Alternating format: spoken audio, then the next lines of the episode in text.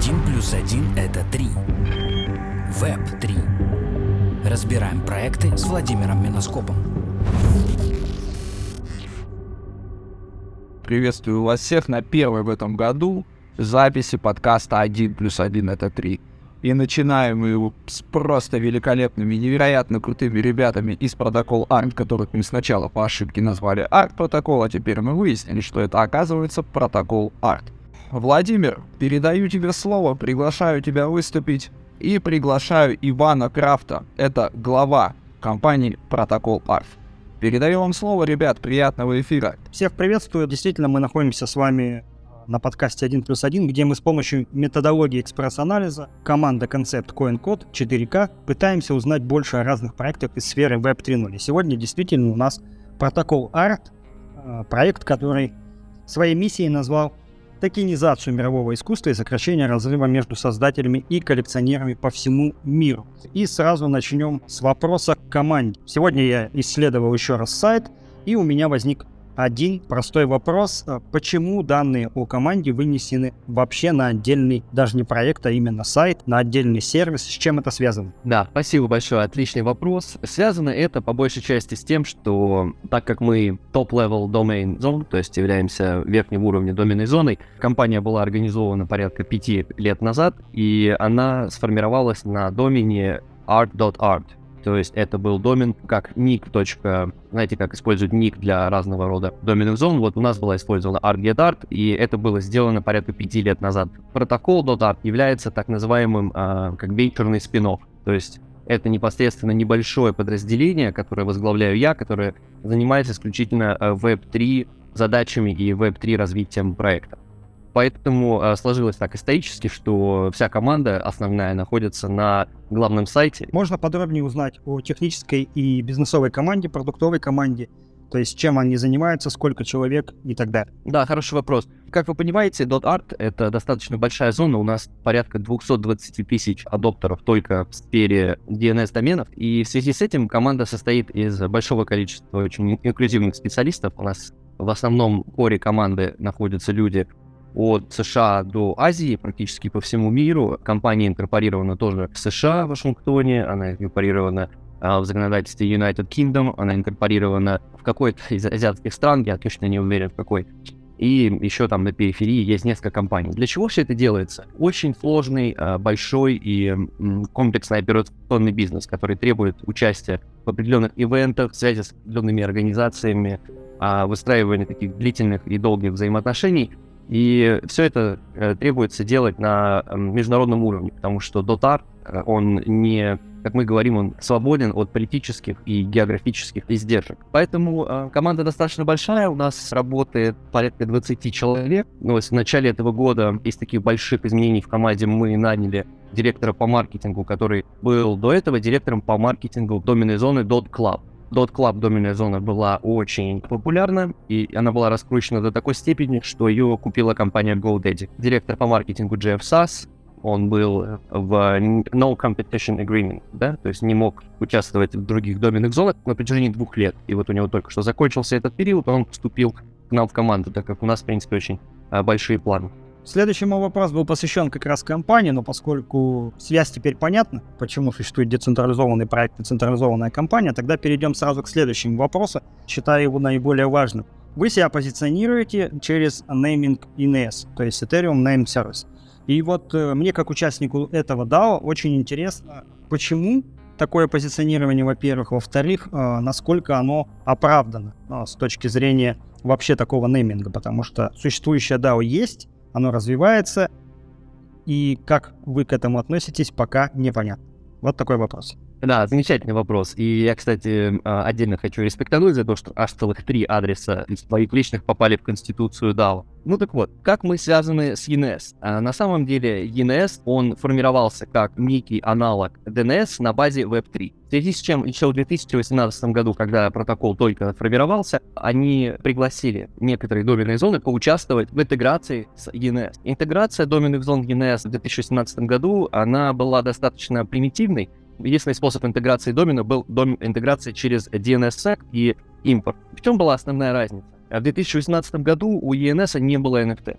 И вот эта интеграция, она настолько старая, что если вы сделаете домен, э, допустим, для .com или там для .xyz, сейчас на ENS можно импортировать практически любой домен, он у вас импортируется в виде рекорда, и это не будет ни NFT, и, соответственно, у нее очень мало экосистемной поддержки. То есть она будет работать в базе ENS, но все равно требуется, на самом деле, очень много усилий для того, чтобы сделать эти домены, чтобы они работали прямо на всех, на всех сервисах. Dotart обновил свою интеграцию в этом году, э, вернее, в прошлом, в конце прошлого года, до самой последней версии ENS, и мы находимся на том же root протоколе. То есть, если посмотреть на архитектуру ENS, это э, root протокол DNS, в котором находятся все доменные зоны.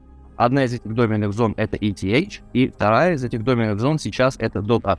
А помимо этого, там еще есть несколько других доменных зон, к примеру, sb.id, это э, Pointbase, выпустили свой собственный нейминг сервис на базе ENS+, есть еще Decentraland и там еще несколько других проектов. А мы, по сути дела, единственная top-level domain зона, которая а, сделала такого рода интеграцию, и помимо того, что мы делаем интеграцию со стандартными именами мы также добавляем возможность для пользователей а, создавать имена, которые не являются DNS compatible. То есть можно регистрировать эмоджи, можно регистрировать более сложные, допустим, арабские цифры, а можно будет регистрировать а, те слова и те символы, которые не являются DNS compatible. То есть мы открываем достаточно более широкое поле для, для регистрации имен.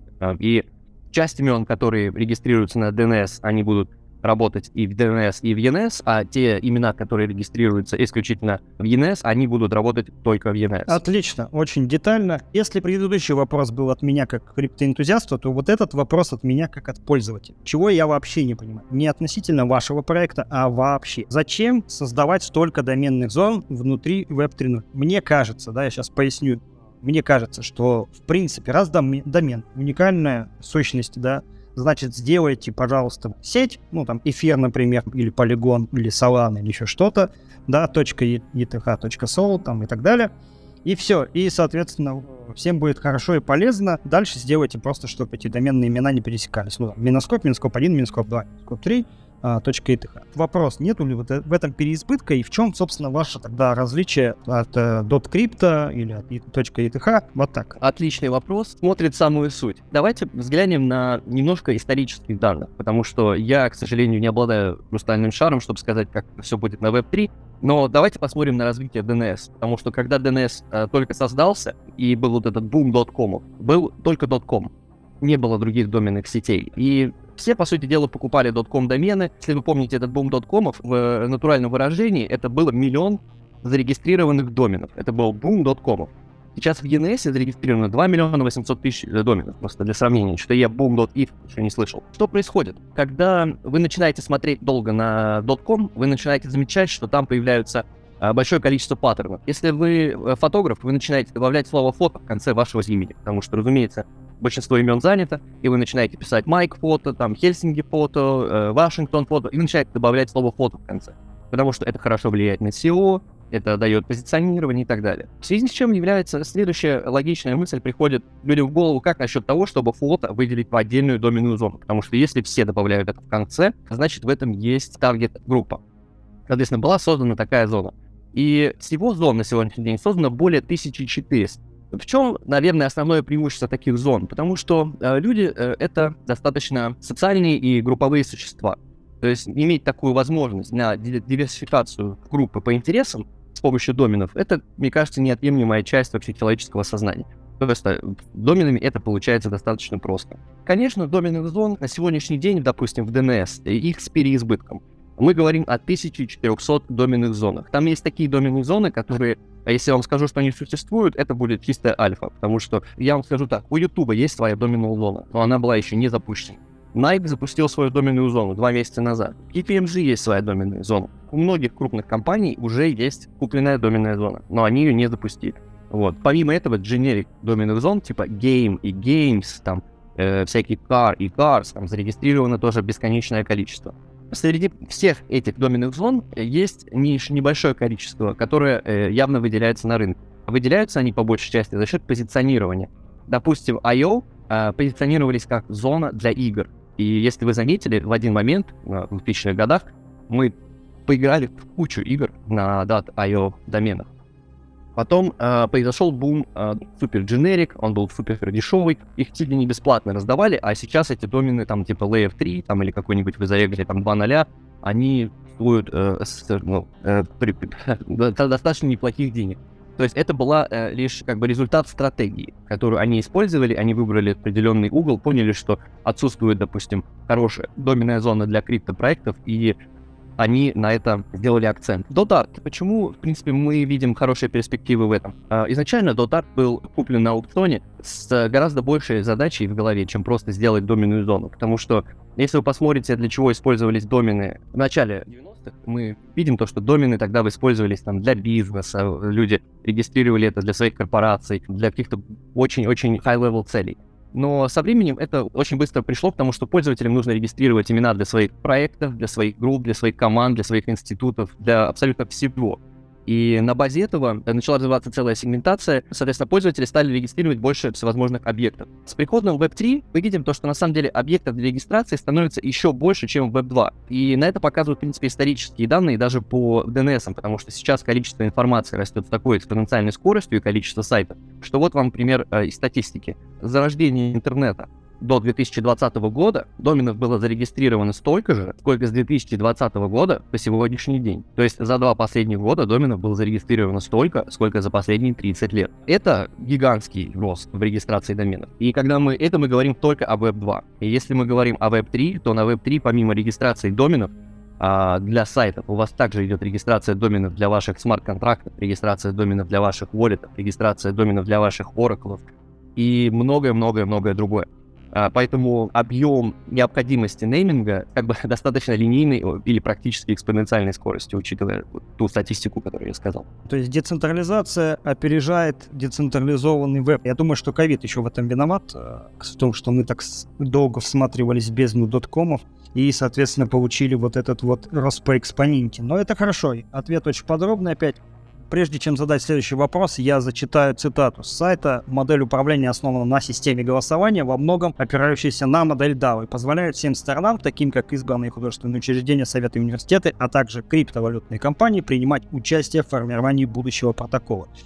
Вопрос очень простой. Можно ли пояснить, как будет проводиться голосование? И самое главное, зачем оно нужно, если в принципе все примитивы, они уже автоматизированы и здесь все понятно. Зачем DAO, как оно будет действовать? Супер хороший вопрос. Я думаю, тут стоит сделать небольшой шаг назад, просто как сказать о том, как мы пришли к э, этому формированию. При запуске нашего Web3 проекта мы поняли то, что у нас э, есть 220 тысяч пользователей Web2, которые, в принципе, при небольшом желании и при небольшом стимулировании смогли бы перейти на Web3 или хотели бы это сделать, но у них там по каким-то причинам э, нет вот этих вот бриджей еще. То есть купить криптовалюту, это не является, знаете, стать э, членом Web3 сообщества. Вот, поэтому наша задача была такая, как стимулировать пользователей, которые находятся, э, имеют домен на Web2, переходить на Web3, в связи с чем мы запустили airdrop. Этот airdrop работает по очень простому принципу. Если у человека есть DNS-домен, он может за его верифицировать у нас на сайте через TXT Record, так же, как для email serving, э, сервиса или любого подобного верификации.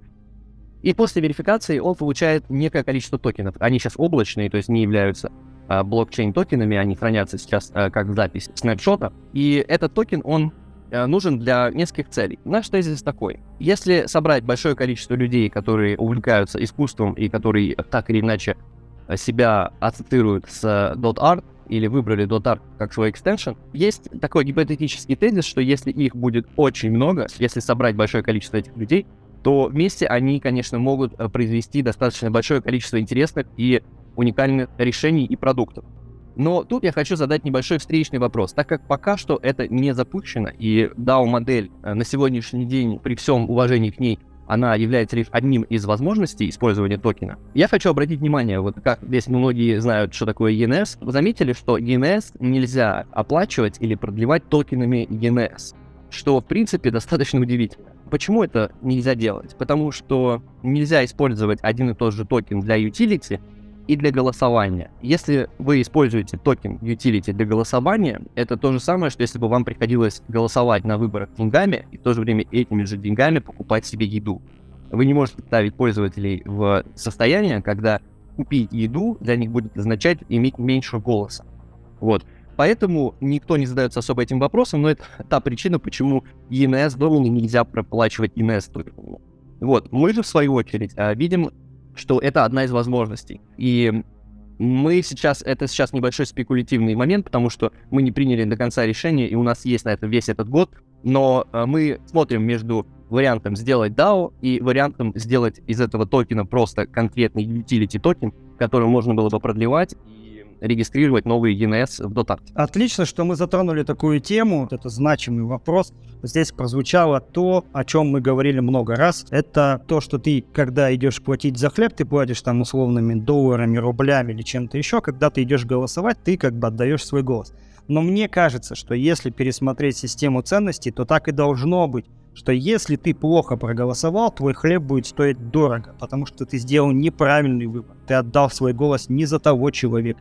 Или не отдал, не сходил на выборы и все остальное. Э, демократическая система по этой причине переживает сейчас кризис, и он касается не политики, а он касается экономики, он касается культуры. И очень хорошо, что мы к этому вопросу подошли, и, собственно, нативно переходим в следующий раздел. Это про э, ваш токен. Я тут совсем недавно считал, сколько у меня есть доменов, связанных с теми или иными э, цепочками, э, там, Aptos, э, собственно, ENS э, на эфире и так далее. Ну, наверное, только в тоне нет, потому что к этой системе у меня свое собственное мнение. А вопрос будет заключаться в следующем. Вот мы имеем там Unstoppable Domains, э, домены на Полике, на эфире, на Аптосе, и, и на Зилике и прочее, и прочее. А в чем будет вот какое-то значимое преимущество, если будет DAO протокол ART? Будет вообще какое-то преимущество вот у такого нишевого продукта? Ну, нишевого с точки зрения того, что там большие системы, э, экосистемы, да, блокчейна. А здесь конкретно централизован. На самом деле, я думаю, что это достаточно тяжело доходит до, до большинства пользователей. А, по сути дела, мы и есть ENS. То есть мы работаем с ENS, и разницы между нашей доменной зоной и доменной зоной ETH ее не существует, потому что мы находимся в одном root-контракте, и мы экзекьютим а, наши контракты одинаково, через одинаковые резолверы, у нас одинаковые стандарты. Это мы дойдем, кстати, к вопросу, где аудит и так далее. Вот у нас вот 47 контрактов.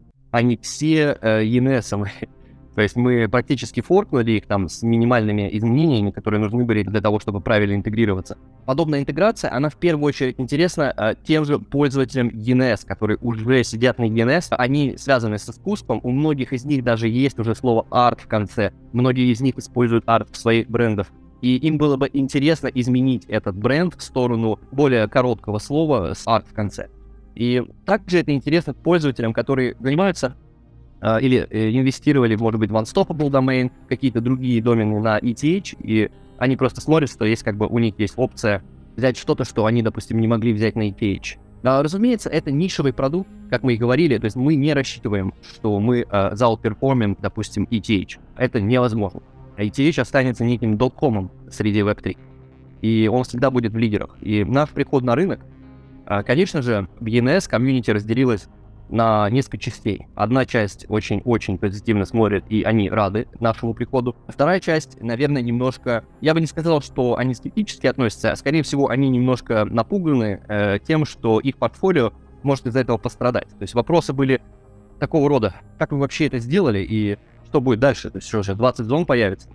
Вот, ну, по факту я могу всем сказать, что, скорее всего, нет. Э, если даже что-то и появится, то не очень быстро и не, так, не с такой скоростью даже несмотря на то, что многие компании работают в этом направлении, мы все равно являемся неким пионером, потому что мы интегрируем это так, как это еще не было интегрировано. Поэтому мы рассчитываем, что это даст небольшой стимул. Ну и в целом мы рассчитываем просто что? Среди всех этих доменов, которые вот там есть, э, понятное дело, что Unstoppable Domain это вообще очень интересная структура, которую нельзя даже интегрироваться, потому что они занимаются своим исключительно бизнесом и продают доменные зоны, которые, по сути, им не принадлежат. У них даже был недавно спор по поводу воллета с компанией и ничего хорошего не закончил. Для них-то норм зашло, но в целом это было мовитон. Что касается других сетей, разумеется, когда мы говорим о не EVM сетях, типа Aptos, а вернее Aptos как раз это EVM, но если мы говорим о, допустим, Polkadot, NIR, какой-нибудь Definity, то, э, разумеется, naming сервис в таких сетях имеет смысл, потому что они не EVM compatible. Для них ставить, допустим, ENS это столько же труда, сколько свой ENS запустить. При этом у нас будет ситуация, что между сетями есть latency, и если домен был передан или, допустим, был продан и так далее, latency убьет вообще весь смысл. Учитывая latency, А, нельзя также делать, допустим, нейминг в двух сетях, потому что у вас просто кошельки начнут путаться и тому подобное. Поэтому, скорее всего, выиграет как бы один нейминг в конце, и, э, скорее всего, мы делаем ставку, большущую ставку на ENS. Из всех возможных вариантов, которые еще имеются на рынке, в которые потенциально могут другие TLD зайти, это Handshake. Потому что Handshake — это достаточно технологичная компания, которая заточена как раз вот под замену DNS структуры. Они не ориентируются на э, эфировый нейминг, они ориентируются на, на замену DNS нейминга с помощью Web3 решений. Так что выбор для нас, в принципе, очевиден. На сегодняшний день настоящих аналогов DNS только один, и это ENS. Все остальное это, к сожалению, копия и пока что не представляет никакого интереса для больших операционных компаний или, допустим, для Coinbase или а, или других, всех других компаний, которые делают нейминг на базе ENS. Видно, выбор очевиден. Звучит хорошо, в принципе, я, наверное, даже соглашусь со многим. А следующий у меня вопрос состоит из двух очень коротких подвопросов, а точнее так. Первый э, подвопрос. Как будет производиться вот оплата за домены? Да? То есть сейчас с ENS как раз это, в этом и проблема ты не можешь не только токенами этими оплатить, но по большому счету, если ты хочешь оплатить вообще чем-нибудь, да, тебе надо заморочиться. Просто прийти на сайт и сделать платеж через мост или так далее, это нет, да. Это вот первый вопрос, то есть как будет производиться оплата за Dotart.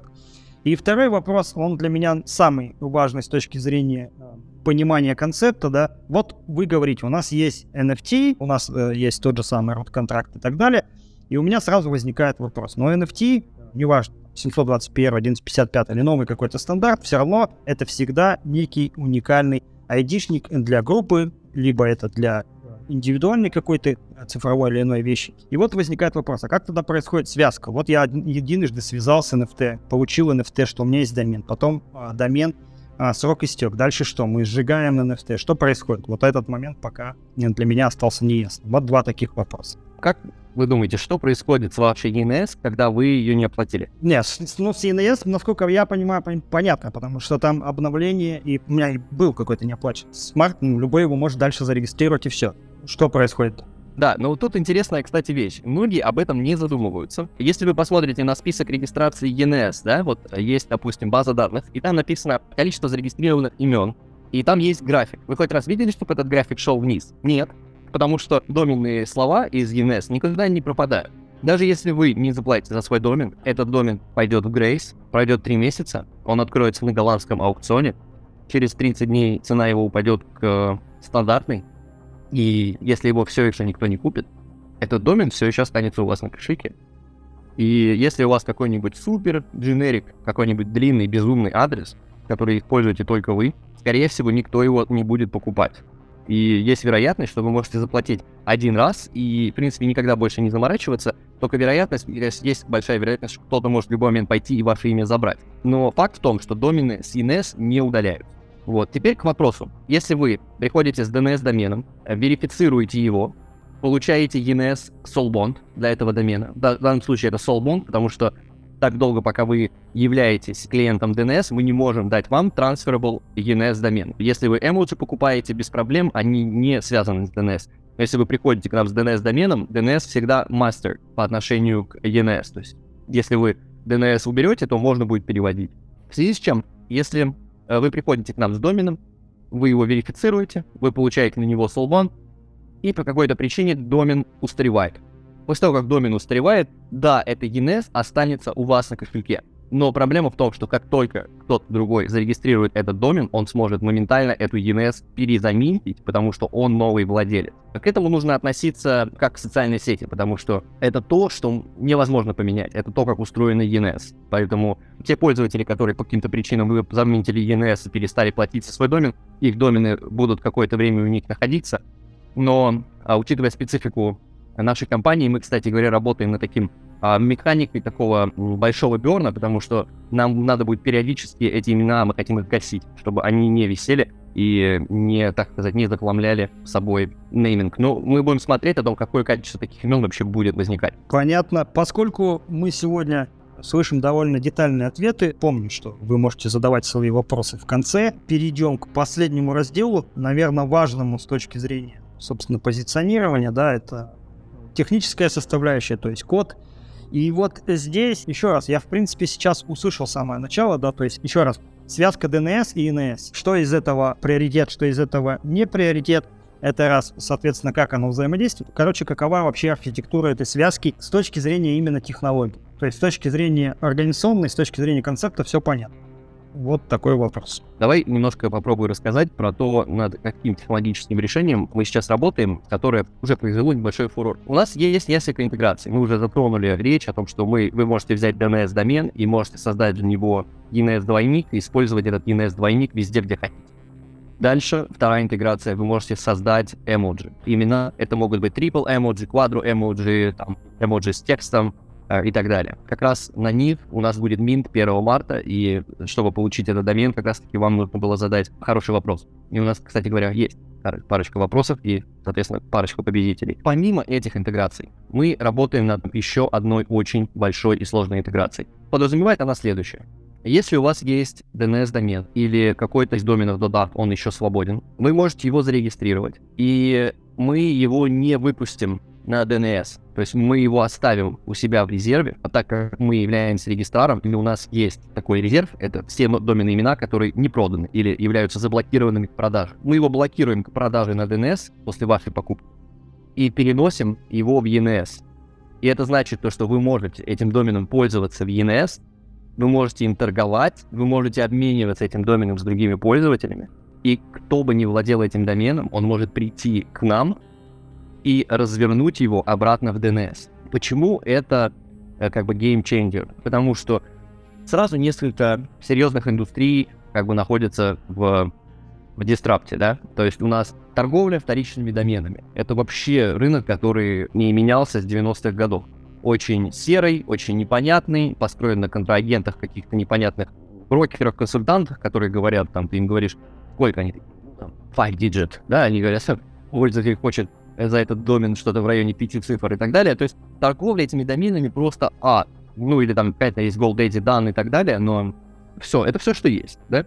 А мы добавляем к этому новый и интересный подход. То есть можно эти домены теперь торговать будет э, на базе Web3. И это также открывает э, гигантское направление для арбитража. То есть теперь можно покупать какие-то домены на GoDaddy, там на вторичном рынке, все, что, допустим, не продается на вторичном рынке DNS, и выводить это на вторичный рынок ENS и vice versa. Вот. Ну и, наверное, последнее и самое важное, это то, что это первый будет в мире э, как бы враппинг для DNS-адресов, потому что его не представлялось сделать возможным. Нам, приходилось, нам пришлось очень много консультироваться, чтобы создать хотя бы даже легальную базу для того, чтобы это делать. Теперь, когда у нас есть легальная база, у нас есть понимание, как составить техническую базу, чтобы соответствовать э, легальным стандартам, потому что все-таки мы являемся крупным операционным бизнесом с лицензией ICANN, и у нас есть ряд обязательств, и мы также ответственны перед пользователями, чтобы их имена всегда были за ними. То есть мы не хотим э, ни при каких обстоятельствах, чтобы произошла ситуация, что одно имя будет разделено на два разных пользователя. В связи с чем мы делаем такую интеграцию, и она уже нашла место в сердцах людей, нас уже пригласили а, на NamesCon а, в Houston, Texas, как раз таки, чтобы поговорить об этой интеграции и многое другое. На мой взгляд, это является самой большой интересной вещью, которую мы можем сделать для DNS и ENS технологически. Да, отлично. А, собственно, у меня родился а, небольшой подвопрос. На него можно не отвечать, но на него точно стоит подумать. А как быть с DNS пусинг? Потому что если есть связка централизованного и децентрализованного, с децентрализованным все понятно. Вот у тебя смарт-контракт, вот у тебя там SBT токен, э, хорошо, что это будет soulbound токен. Что делать э, в случае подмены со стороны централизованного ресурса, не совсем э, понятно, но это вопрос большой, поэтому пока я его оставлю, чтобы мы успели подойти, пройти по всем основным. Собственно, второй вопрос отсюда, который у нас запланирован, это про GitBook. Я обычно привык так, что если ты идешь на Web3, да, соответственно, значит, есть э, у тебя какой-то гид, неважно, где он находится, да, нашел гитбук, но не нашел а, с первого раза GitHub. Чтобы а, быть объективным, поскольку у нас экспресс-анализ, я не стал рыться на сайте долго и решил, что задам этот вопрос. То есть вообще open source история как-то планируется поддерживаться, поддерживается ли она сейчас и как она будет развиваться дальше. Правильно, надо всегда смотреть на гид. У нас просто немножко другая ситуация, и я всех рекомендую, конечно, правильно, э, что вы смотрите, ищите коды, они должны быть желательно открытыми, желательно в open source. Если код не open source, то это должны быть очень серьезные причины. В нашем случае просто так сложилось, что мы э, работаем с CNS Lab, и, по сути дела, наши контракты, которые мы подготовили для ENS, они прошли внутренний аудит ENS, поскольку они, в принципе, являются неким форком ENS с небольшими изменениями. Поэтому мы не стали брать на себя эту необходимость там публиковать эти контракты, так как мы, можно сказать, находимся в интеграции с большим братом, да.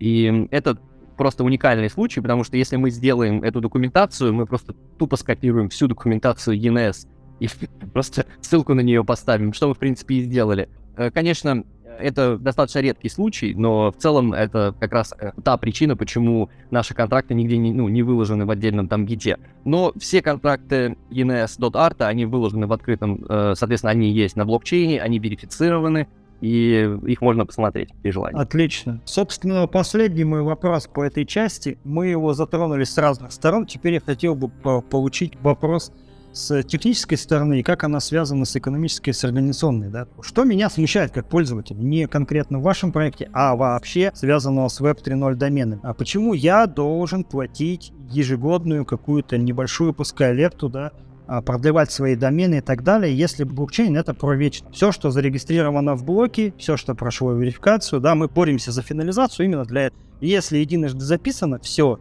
никаких откатов, если ты, конечно, не Binance Smart Chain, там BNB Smart Chain, да, где, где все понятно, а имеет нормальная децентрализованная система. Технически получается, в чем было преимущество сделать регистрацию на год и насколько это обусловлено экономически и организационно? Да, это очень хороший вопрос. У нас был похожий вопрос вчера от DNS инвесторов, которые понимали, вот почему в DNS я плачу. В DNS они говорят, я плачу за сервер. Но на деле даже в DNS вы, по сути, платите ни за что. То есть вы платите за то, чтобы эта доменная зона развивалась. Давайте посмотрим на разницу между, допустим, Unstoppable Domain и ENS. В Unstoppable Domain вы платите один раз и получаете домен на века. То есть вам не нужно платить за него постоянно. Но их бизнес-модель, разумеется, построена на том, что они хотят максимизировать прибыль с продажи именно домена единовременно. То есть они вам продадут домен за несколько тысяч, и после этого не будет рекуррентного платежа. Вот. Компания Unstoppable, если вы знакомы с их стратегией, они достаточно активно связываются с другими проектами предлагают интеграцию, и, как правило, они платят за свои интеграции. Но, несмотря на это, допустим, уже сколько лет существует Unstoppable, мы пока что не видим интеграцию даже в простые вещи, допустим, в MetaMask не существует интеграция Unstoppable, и во многие другие вещи, во многих других кошельках Unstoppable тоже не поддерживается. В то время как ENS поддерживается абсолютно везде. А почему ENS поддерживается и почему Unstoppable нет? Потому что Unstoppable, несмотря на свою, казалось бы, а, благородную миссию, типа продавать и не э, домены разом, и потом не платить никакие верификации, ой, не платить никакие рекурренты, это благородная миссия только с поверхности, потому что по факту все деньги за единовременные продажи, они идут непосредственно в компанию и ни в какое не DAO. В то время как в ENS все деньги собираются в DAO, и не идут на счет, допустим, Нику или Хори, которые являются там директорами, управляющими компанией или какими-то там DAO. Все деньги идут на счет DAO, и на сегодняшний день ENS э, банк составляет практически там около 200 миллионов долларов, пополняется каждый месяц там на несколько миллионов долларов за счет renewal и регистраций. Что это дает компании? Компания ENS, э, если вы посмотрите на ее структуру, э, мне повезло э, поработать с ними более близко, и недавно э, Ник, который является фаундером ENS, он нанял, они наняли на работу, видимо, вместе с DAO, они наняли на работу нового CEO. То есть э, это как бы показывает, как люди смотрят на свой бизнес, потому что директор, создатель компании нанимает кого-то, кто умнее него, да, ну то есть кто более профессиональнее чего занимается, будет заниматься SEO обязанностями. То есть он э, SEO нанятый сотрудник, и у него гигантский опыт в, именно в ангельских инвестициях. Вы можете посмотреть его в LinkedIn, его зовут Хори Виткинс. Он является ангел-инвестором с опытом, и э, мне это сигнализирует следующую информацию, что они сидят на 200 миллионах, и они оценивают свою работу как венчурный фонд. То есть их задача это пассивные инвестиции, их задача это развитие экосистемы. И учитывая то, что сейчас абсолютно все практически строят для ENS экосистемы просто бесплатно, потому что там есть оборот, там есть объем, там есть пользователи, и а, это, это выглядит интересно. Им даже не нужно тратить эти деньги. Представляете, что будет происходить, когда они начнут тратить эти деньги по-настоящему? Потому что на сегодняшний день хороших, к сожалению, запросов на финансирование не приходит. Приходят небольшие запросы, там, на создание небольших сервисов, ENS их удовлетворяет, э, по большей части э, все адекватные. Эти гранты идут на, на помощь и на public good. То есть э, ENS построен на, на, на принципах public good, они делают все, что возможно для того, чтобы их работа приносила благо именно обществу. Поэтому для меня это показатель И это для меня показывает, почему вообще э, люди должны платить этот renewal. Потому что э, каждый раз, когда они платят этот доллар renewal, компания приносит им 2 доллара эффективности. То есть это можно посмотреть просто на базе того, что те, кто платили по 600 баксов за renewal каких-то цифр, они сейчас эти цифры могут продать по, там, по 40 тысяч долларов, правильно? Потому что компания за это время эти деньги потратила с умом. Ответ понятен. Я думаю, что есть вопросы у моего соведущего, у Александра. Александр, тебе слово. Ты говорил, что компания имеет крайне инклюзивный пользователей. А в чем инклюзивность, кроме географии? Помимо географии, вот просто на конъюнктуру .art, если взглянуть, это такой домен по, допустим, по адоптерам, которые этот домен выбирают для своих проектов, мы можем видеть то, что там вообще весь спектр. То есть там есть спектр очень таких старых, фундаментальных всяких компаний искусства, допустим, э, имеет свой .art домен. И на другой конце спектра находятся джанки, которые делают NFT-дропы, да? То есть у нас прямо весь спектр, у нас есть от очень старых организаций, которые еще интернет вот только-только освоили, до Web3 организаций, которые уже там очень молодые и хотят ENS и подобные вещи. То есть наша задача в связи с этим быть как бы максимально, максимально гибкими, потому что мы являемся спонсорами многочисленных ивентов по всему миру. И эти ивенты, они бывают как бы как с, с финансовыми кругами, так и с арт-кругами, так и э, с музыкальными кругами, да. Потому что искусство, оно очень всепроникающее. И из-за этого, в принципе, такая инклюзивность и у нас э, имеется. Поэтому мы стараемся нанимать людей с разных концов света. И, собственно, очень много сотрудников, конечно, э, находится в Штатах, как вы понимаете, просто потому что рынок в Штатах очень большой, там нужно как минимум 5-6 человек on the ground. Ну, примерно вот, э, примерно так. Как у меня вопрос возник. Если мы говорим об инклюзивности а, для DAO, то здесь скорее важно, кто именно это делает, кто именно поддерживает дота, не география география тут какая вот разница по большому счету, где ты живешь. И самое главное, вот ты сейчас обозначил, говоришь, в Лувр есть, Джанки есть, все круто, очень здорово. Было бы классно услышать именно тех известных, скажем так, людей, которые поддерживают данный домен. Про вот это речь. Давай, допустим, каких-нибудь, я вот топ of my head, да? Допустим, есть один популярный художник, X-Copy, он знаменит. О, я знаю такого, очень круто. Ну вот у него xcopy.art, потом sabet.art, потом э, deca, ну, допустим, давай пройдем по... Я художников там не так много знаю, ну, допустим, потом недавно вот за... Сейчас очень хайпуется проект э, clicks.art на OpenSea, это с верифика... верификациями, такими иконками верификации, проект, потом есть проект с NFT Marketplace, называется Deca.art, потом есть Vertical.art, который строит небоскреб метавселенной в Нью-Йорке с адресами, объем э, проектов, которые строятся на арте, вот, допустим, недавно deal.art э, люди запустили, это вообще вот проект, который запущен просто людьми из комьюнити из нашего, то есть вот мы со- сообщили, что мы выходим на ENS, и они как раз запускали проект и купили все deal, точка, как вообще были на рынке, э, .deal.eth купили, купили deal.pro, там все купили, и думали, какой домен использовать, и deal.art решили использовать, потому что они фанаты Трампа. на самом деле. Выбрали deal.art, проект сейчас тоже формируется. Мы видим тенденцию, то есть, видишь, э, получается э, такая ситуация, если бы 5 lет назад вы мне сказали бы, что XYZ будет неким домом для всех криптопроектов, я бы, наверное, бы мог бы ну, усомниться или э, не понять. Но это все зависит от стратегии отдельной компании взятой. То есть наша стратегия заключается в том, что вот мы вышли на Web3, Э, мы строим это комьюнити, и это комьюнити видит value proposition в том, что мы делаем. Потому что, допустим, если мы говорим о крупных брендах, типа, допустим, Xcopy или, допустим, Sabet, для них эта интеграция вообще золото, потому что они могут теперь выпустить себе ENS sabet.art, и с помощью этого ENS запускать все Web3 протоколы, сети, снапшоты, mirror, блоги, децентрализированные веб-сайты, и при этом их бренд останется такой же, как на Web2. Им не придется раз разделяться на два бренда, потому что им не придется делать sabet.it, sabet.art.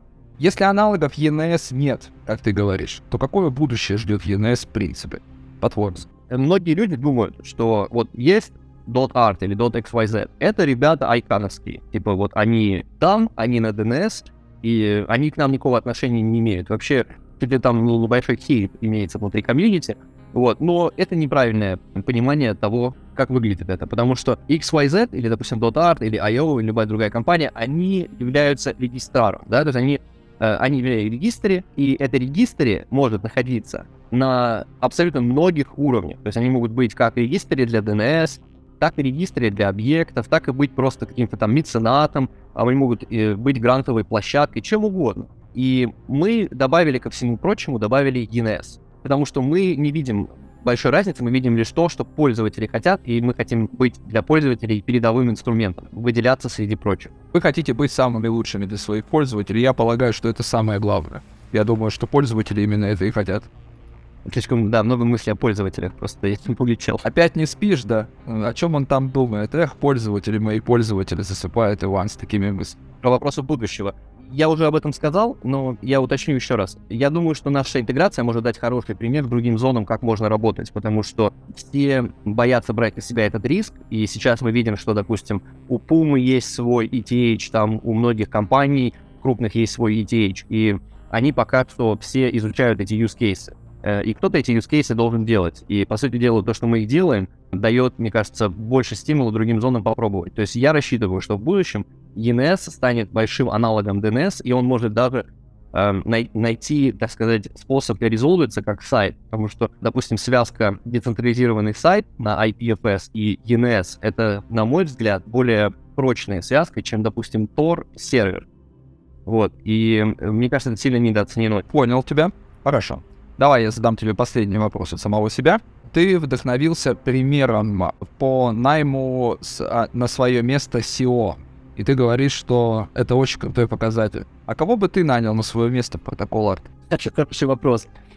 Uh, на самом деле, наверное, бы я с радостью бы нанял uh, еще более uh, технического специалиста, вот, который смог бы продолжать развивать вот ledger хранения данных, потому что мы видим такую тенденцию, что мы находимся на, прямо на конце волны, и надо понимать, э, и надо постоянно быть этим visionary, который смотрит, куда нам двигаться дальше. Допустим, мы видим несколько э, всевозможных путей развития, и я бы сказал, что самое сложное в моей работе э, это на сегодняшний день это выбрать из возможных путей развития тот, э, с которым я готов рискнуть. И вот смотри, и как раз вот заодно вот это по, как по, под вопросы дополнения. Ты говорил на этот год, что вы не знаете, что делать с utility токенами, и либо это будет, либо этого не будет. Учитывая современную повестку вот этого года, за utility, токи, за utility токены скоро возьмутся. Потому что, ну, если послушать, что SEC вообще говорит по этому поводу, что, в принципе, в США про это говорят, то, скорее всего, до острова Мэн все это дело докатится, рано или поздно. И вот тут вот главный вопрос. Как ты думаешь, что будет с utility токенами в ближайшие три года? Я думаю, что они на самом деле не смогут ничего сделать с utility токенами, потому что это та же самая причина, по которой, допустим, нету э, проверки на анти-money laundering, когда вы покупаете кофе. Это очень сложная сфера, потому что в сферу utility токенов попадает абсолютно все, и там о, будет практически невозможно или будет максимально сложно провести э, определенную черту потому что это легко э, доказать на примере. Посмотрите, как они пытались забанить Торнадо Кэш. Торнадо Кэш забанили так, сказали, ай-яй-яй, не пользуйтесь им. Правильно, и пользователи побежали друг другу рассылать этот торнадо кэш, чтобы все были в этом замешаны можно создать такое дымовое облако э, вокруг utility токена, что у SEC не хватит никаких вычислительных мощностей, чтобы все это проанализировать. Ну, это понятно, проанализировать-то как бы ни у кого не хватит, а вот Лешку Перцева взяли да прикрыли. Это дымовое облако дымовым облаком, а люди-то страдают из-за этого. Я, я согласен. Конечно, если SEC и, допустим, Америка возьмется и скажет подобные вещи, но мы уже видели многократно подобную ситуацию. То есть в мире нету одного сегодняшний день э, глобального, правильно, игрока, который может решать за весь мир.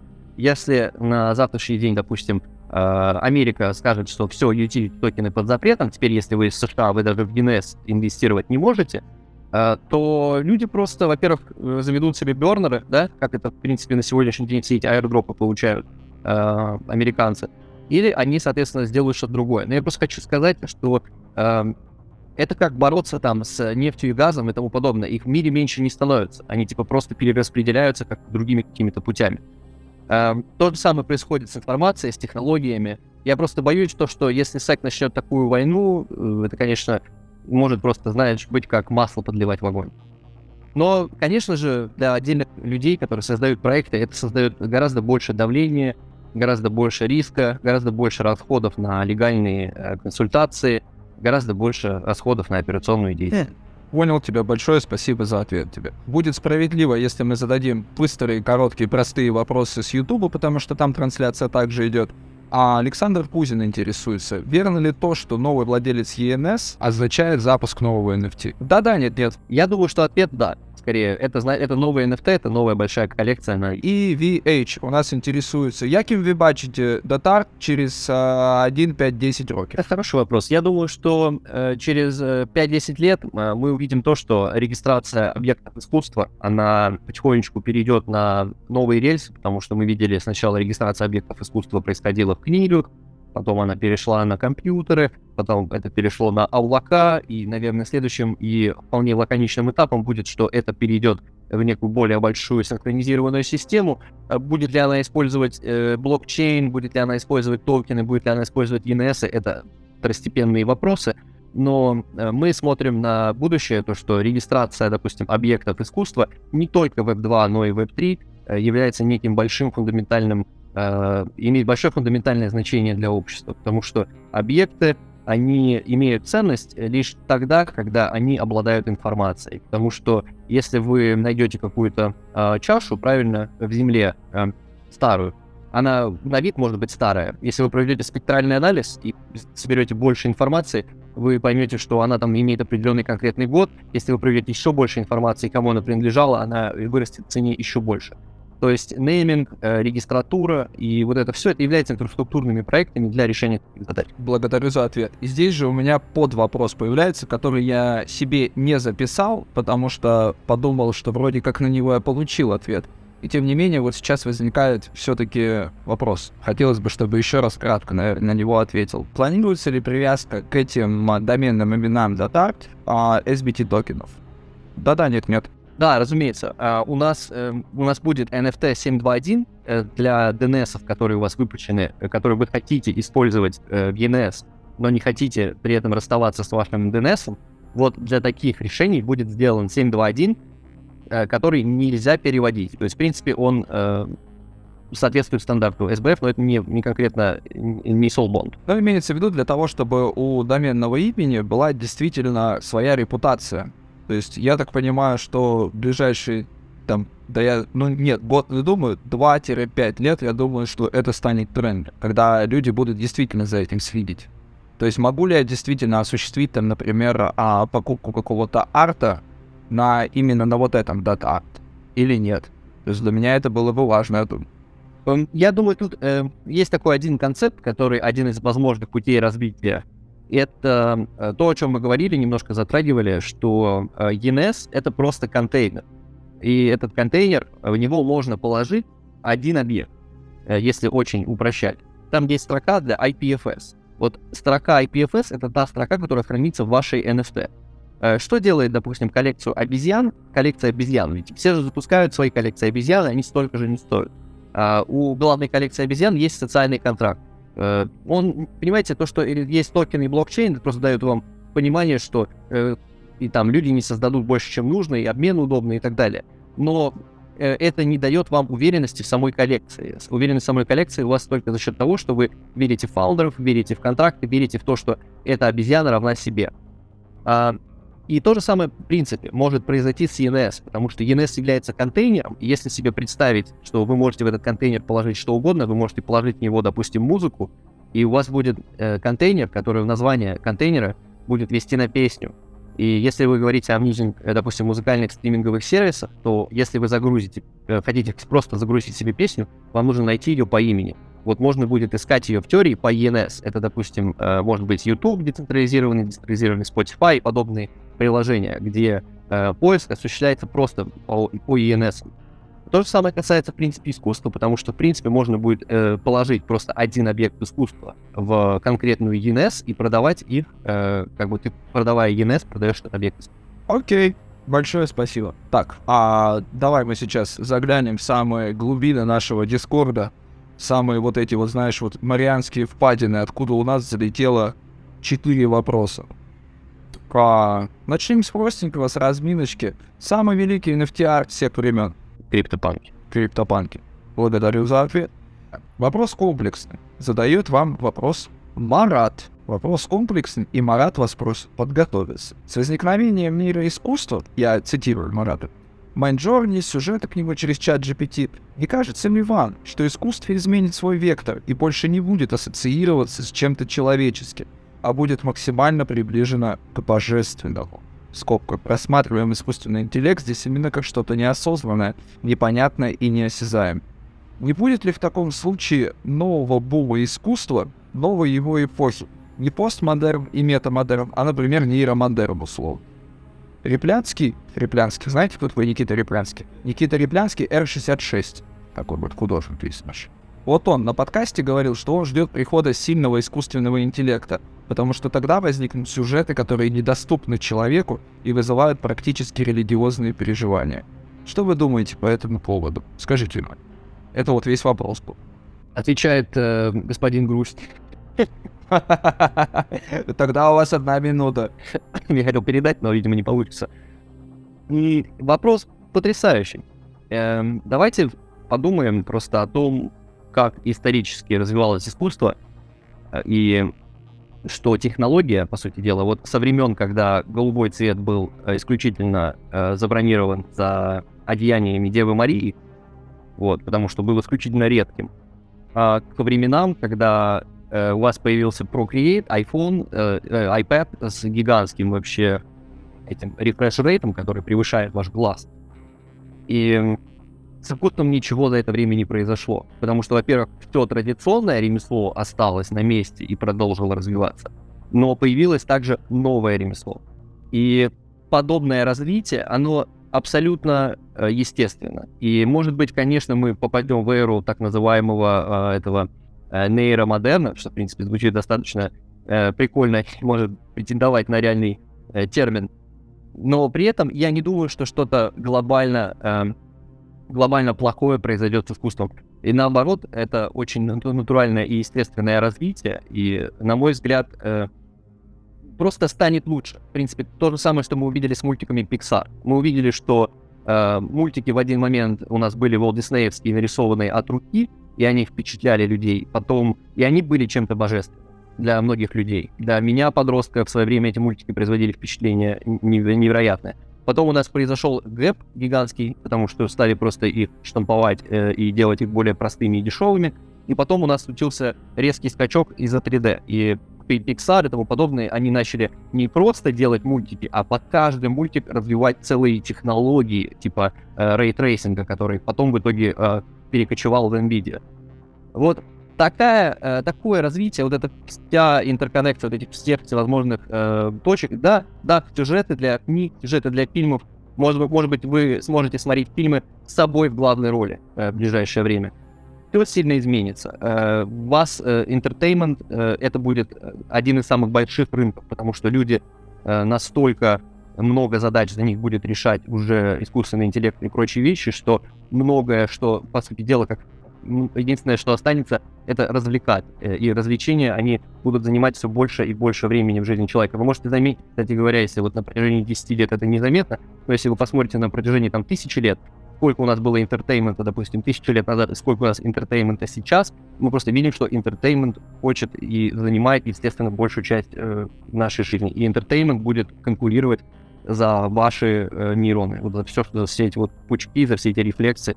И AI там будет очень-очень кстати, потому что он может в реальном времени для вас просто менять картинку. Ну, то есть, ничего страшного, в принципе, не произойдет. Будет просто новый виток а, направления искусства. А у меня вот возник под вопрос сейчас к вопросу, который был задан.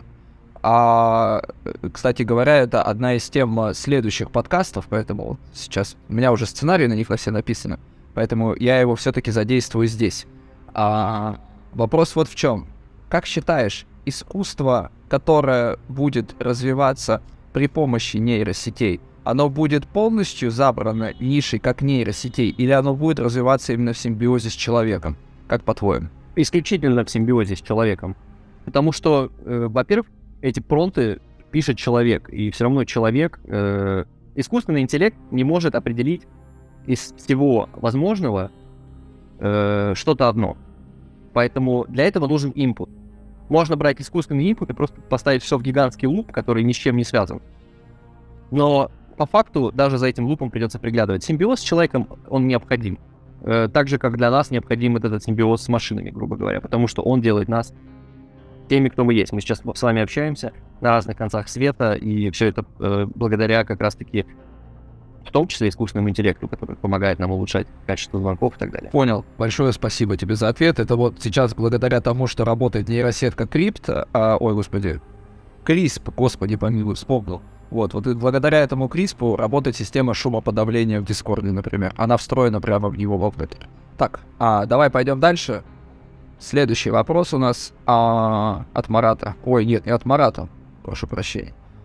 Вопрос сложный, честно признаться, я его сам не до конца понял, поэтому я его прочитаю. В науке, в общем ее понимании, есть такое понятие, как антропное объяснение в кавычках. Только во вселенных с разумными наблюдателями может возникнуть вопрос, а почему случается то или иное явление. Так вот, согласно антропному объяснению, почему возникло искусство. Понятно, что если полагаться на труды нейробиологов, то оно существовало в нашем мозге уже давным-давно, именно тяга творить, а наскальная живопись, например. Но почему именно это? Вот такой вот вопрос дословный тебе. Если что-то непонятно, могу перечитать еще раз. Нет, мне кажется, это очень круто. Э, очень крутой вопрос. Но смотри, э, вот это как раз мы только что затронули, да, что нейросеть не может определить, потому что, грубо говоря, все уже существует, и из-за того, что все существует, нужно выбрать, что конкретно ты хочешь из этого визуализировать. Um, то есть я думаю, что тут надо просто сделать шаг назад, э, потому что нет определения искусству. Вот. И в связи с этим, э, в принципе, вопрос э, как таковой, он является следующим вопросом уже, после того, как можно будет дать определение искусству. А определения искусству нет. Поэтому и произошел э, черный квадрат Малевича. Поэтому из-за того, что определения искусства нет, мы не можем сказать, почему э, то или иное э, может считаться или не считаться искусством. Э, это зависит лишь от взгляда каждого отдельного человека, потому что искусство — это реально настолько широкий э, контекст, что, вот, допустим, искусство проводить это интервью, э, которое есть у ребят, тоже можно считать искусством. И абсолютно все вокруг нас и при определенном э, взгляде является искусством. Поэтому трудно скорее будет назвать, что не является искусством. Поэтому я думаю, что тут без определения просто невозможно э, сказать, почему это есть. Вот. Но вопрос безумно хороший. Безумно хороший, безумно философский, и можно очень долго о нем рассуждать. А давай мы с тобой на следующий подкаст выйдем и прямо его и обсудим. Почему возникло искусство? Слушай, спасибо большое за приглашение. Я обязательно попробую. Это было бы интересно. Все хорошо, договорились. Я обязательно напишу. И вопрос последний для этого эфира. Владимир, готовься подвести заключение. У нас прям андеграунд вопрос. Я хлеб не ем. Как платить вашим токенам? В эфире комса эфиром платится. То есть ваш проект — это, по сути, доменные имена. Вопрос. Все верно, газ придется платить эфиром, но если токен будет использован э, для utility оплаты доменов, то можно будет использовать токен для оплаты непосредственно самих renewal fee, а не газа. Благодарю вас за ответ. А у меня на этом все. Оставшиеся вопросы, а их осталось ровно 6, я закину вам. А после того, текстом, после того, как вы на них ответите текстом, я их размещу в основном чате Дискорда. Большое спасибо за ответы, вы невероятно крутые ребята. Вова, тебе слово. Да, благодарю еще раз за выступление, за эти подробные ответы. Итак, сегодня мы говорили о том, является ли искусственный интеллект развитием слабого или сильного антропного принципа рождения Вселенной, и закольцевали это в мировом катарсисе. А помог нам а, протокол .art, проект, который следовал высказыванию Фридриха Ницше. Если долго смотреть в бездну, она начинает смотреть на тебя. Такой пропастью стала доменная зона .com, из которой вышли все другие домены. А .art — решил к этому добавить еще и NS, за что им спасибо и всем пока. Концепт команда CoinCode. Мы разобрали проект. До новых встреч!